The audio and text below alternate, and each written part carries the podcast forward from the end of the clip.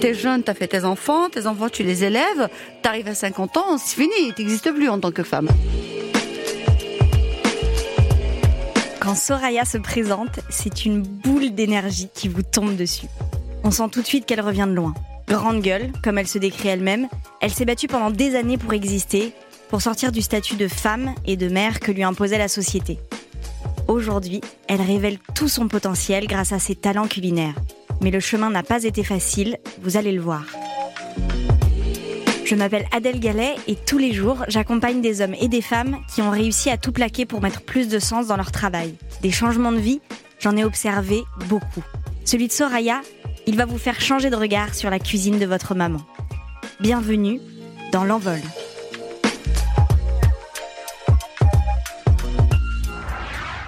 Je suis une petite fille née dans une famille euh, simple, hein, euh, qui est venue euh, des montagnes de Kabylie, hein, l'est d'Alger, les années 60. Et mes parents, ils ont choisi une maison coloniale à 15 km d'Alger, au bord de la mer, donc on avait accès direct à la plage.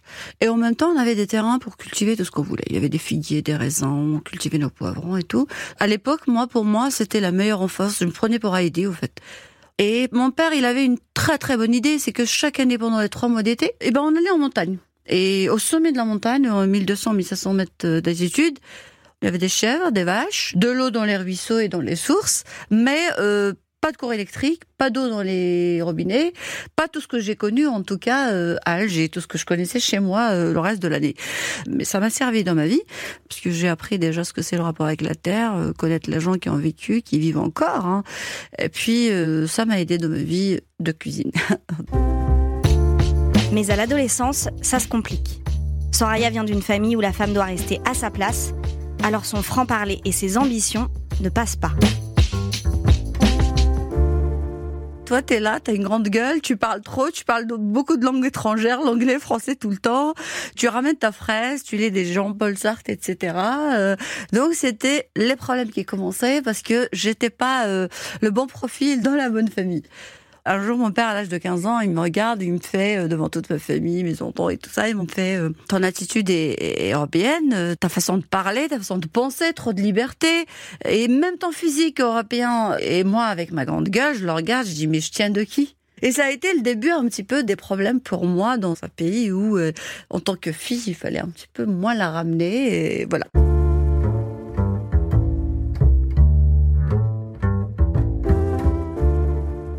De 19 ans, euh, un hasard se produit, c'est que je prends un bus, je rencontre euh, ce qui fut ma belle-sœur et ma belle-mère, on discute de tout et rien. Ils me disent, ah bah, on a un fils qui est en France, il veut se marier. Moi, je rigole, parce que pour moi, euh, pas question de se marier de cette manière. Je vais pas reproduire ce que les, grands-parents ont fait. Pas question, moi, je rêvais d'un autre monde. Et j'ai pas pris ça du tout au sérieux.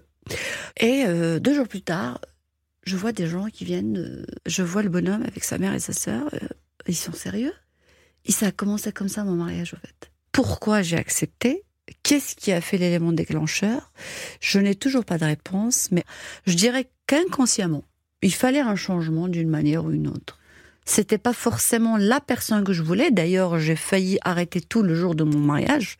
Si c'était pas les traditions et tout ce tralala, j'aurais sûrement arrêté. Mais le changement venait à moi. Il fallait le prendre. Peu importe ce qui allait arriver derrière. C'était à partir de là que je me suis dit waouh, le destin existe parce que on peut pas le nier. Peut-être qu'on a des choix à faire sur des petits chemins, mais il y a quand même quelque chose qui est tracé pour nous et, et de toute façon, on va le suivre. On fera autrement après sur le chemin, mais on va le suivre. 15 jours après avoir rencontré cet homme, Soraya était donc mariée. Et trois semaines plus tard, elle prend l'avion pour la première fois et débarque à Paris. Elle a quitté la mer et les montagnes de Kabylie pour se retrouver dans un petit appartement du 10e arrondissement en plein mois d'août.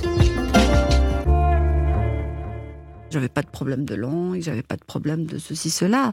C'est juste que j'arrive dans une grande ville où on te dit même pas bonjour. La froideur, ça m'a beaucoup touchée en arrivant en France. Au mois d'octobre, je tombe enceinte, donc de mon premier enfant. Tous ces changements de femme enceinte, on est toute seule, livrée à, tout ça, en découvrant et le pays, et le mari, et la grossesse, et tout ça. Tu vis avec, hein, parce que tu as un caractère qui fait que tu t'adaptes. Et euh, Nassim arrive, euh, il y a une nouvelle vie qui commence. Donc un bébé à la maison, un mari qui travaille la nuit, donc il fallait faire en sorte que... Et c'était là où j'ai découvert, waouh, vie de famille et professionnelle, émotionnelle, tout ça, n'allait pas forcément ensemble quand on est maman, il faut être vraiment maman à 300%. Euh, si t'es une femme, mais t'es juste une femme. Le toit vient après. Pour sa première tentative pour sortir de son rôle de mère au foyer, Soraya cherche un job. Et elle trouve dans une banque. Mais au même moment, elle découvre qu'elle est à nouveau enceinte. À l'époque, je ne savais pas comment faire. Personne ne m'a appris à faire les choses malgré euh, une grossesse ou malgré tout ça. Et le choix qui s'est imposé à moi, c'était euh, de prendre le téléphone et d'appeler, de dire je suis désolée, merci pour la proposition, mais je l'accepte pas. Je me rappelle très bien du PDG de l'époque qui me dit mais il y a quelque chose qui vous plaît pas dans la proposition qu'on va faire. Ah non non, tout va bien, mais je ne peux pas accepter.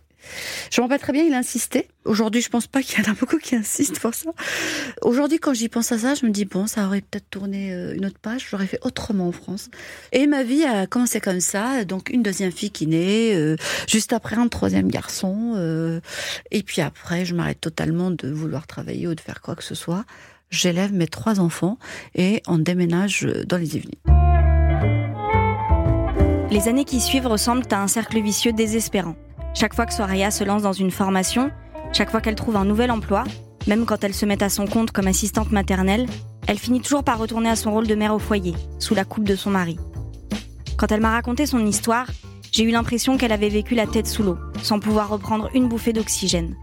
Jusqu'au jour où, enfin, elle trouve la force de divorcer. Je me réveille un matin et je lui dis écoute, prends tout ce que tu veux dans l'appart, tu peux tout prendre. Mais d'ici mois de mai, je veux qu'on arrête là. Il me regarde et me dit, mais t'es sûr? Oui, oui, ne me laisse rien. J'ai pris le temps de réfléchir, de guérir de la colère, de tout. Je demande rien, je veux juste qu'on arrête là. Il prend tout ce qu'il y a dans l'appart et il s'en va. Donc j'avais plus rien. Le 20 décembre, on divorce officiellement. Le 20 janvier, je perds mon travail. J'avais plus rien, euh, aucun sou, rien du tout.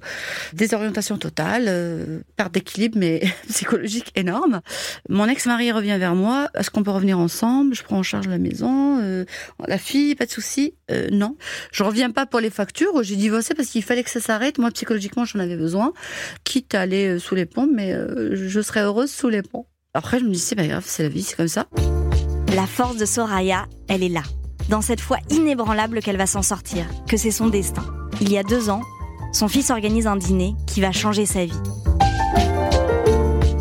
Nassim, il arrive et me dit écoute maman, euh, choisis un jour, euh, j'ai trois personnes qui vont venir manger à la maison. Je ne savais rien. Donc ils arrivent, j'avais préparé un repas euh, comme j'aime les faire, hein, les petits plats dans les grands. Moi j'ai remarqué depuis tout petit que ma mère prenait un malin plaisir à cuisiner. Elle arrivait à déployer une énergie énorme pour faire plaisir aux gens.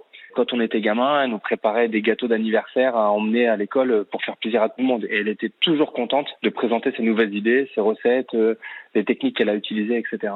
J'avais fait euh, un couscous aux légumes de saison et euh, j'ai fait un méchoui d'agneau avec du miel de date. Et pour le dessert, j'avais fait euh, une espèce de crumble avec des pruneaux, des pommes, des fruits à coque et des boissons faites maison, citronnade et hibiscus à l'eau de rose. Et ce menu qui vous fait saliver, j'en suis sûre, il va séduire ces trois invités qui sont en fait les fondateurs de Meet My Mama. Meet My Mama, c'est un traiteur solidaire qui réinsère les femmes immigrées et réfugiées grâce à la cuisine. Il me parle de tout ça. Pour moi, ça avait l'air un peu tiré par les cheveux. Pour moi, le traiteur français, jusqu'à maintenant, c'était réservé à des hommes, c'était réservé à ceux qui ont fait des écoles et tout. Donc, on n'y touche pas à ce milieu. Et eh ben, comme quoi, non. comme quoi, les idées reçues, il faut les chercher au-delà. Du coup, j'ai dit, OK, pourquoi pas, on va essayer, on va voir ce que ça donne. Quinze jours plus tard, il m'appelle. Je m'en rappelle très bien. Il me dit, euh, Soraya, on a une presta pour toi. Tu sais faire de la cuisine Fais de la cuisine. Tu sais faire des boissons Fais des boissons pour tant de personnes. Et ça a commencé comme ça. Et une deuxième, une troisième, euh, c'était génial de travailler, d'être reconnu, de rencontrer des gens, de, de mettre le pied dans le monde de l'entreprise, alors que ça faisait des années que j'avais pas mis les pieds là-dedans. C'était très enrichissant et excitant en même temps. Aujourd'hui, tu es payé pour faire ça, et puis euh, c'est reconnu, et puis euh, tu es admiré pour ça. Bah, ça change tout dans ta tête, parce que tu dis, bah, la cuisine que j'ai faite depuis 30 ans, aujourd'hui, bah, ça paye finalement ton rôle de mère au foyer, c'était pas, c'était pas pour rien. Pour Soraya comme pour l'entreprise Meet My Mama, l'aventure ne fait que commencer. En seulement deux ans, 70 femmes comme elle ont été réinsérées. Elles ont cuisiné pour plus de 500 entreprises. Et l'ambition, bien sûr, c'est qu'elles puissent toutes ensuite voler de leurs propres ailes. Si je devais choisir une seule chose que je vais changer à la rentrée, par exemple, c'est d'abord euh, donner un nom euh, qui a un impact énorme à ma société, la pérenniser, avoir une espèce de concept store euh, qui me ressemble un peu ma culture berbère et ma cuisine. Ça, c'est la chose vraiment qui me tient à cœur aujourd'hui de changer et de mettre en place. Je pense que je mentirais si je disais que j'étais pas fier de ma maman. Après, je suis un peu exigeant comme fils, donc des fois j'ai envie que ça aille plus loin. Mais en fait, quand je vois ses yeux qui brillent, c'est génial, quoi.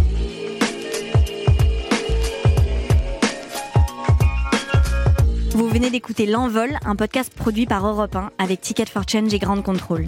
Si vous voulez découvrir d'autres histoires comme celle de Soraya, le plus simple c'est de s'abonner à L'Envol sur Apple Podcast ou sur votre plateforme d'écoute préférée. Et si vous avez aimé ce podcast, ajoutez plein d'étoiles, commentez, on a hâte de vous lire. À très vite dans L'Envol.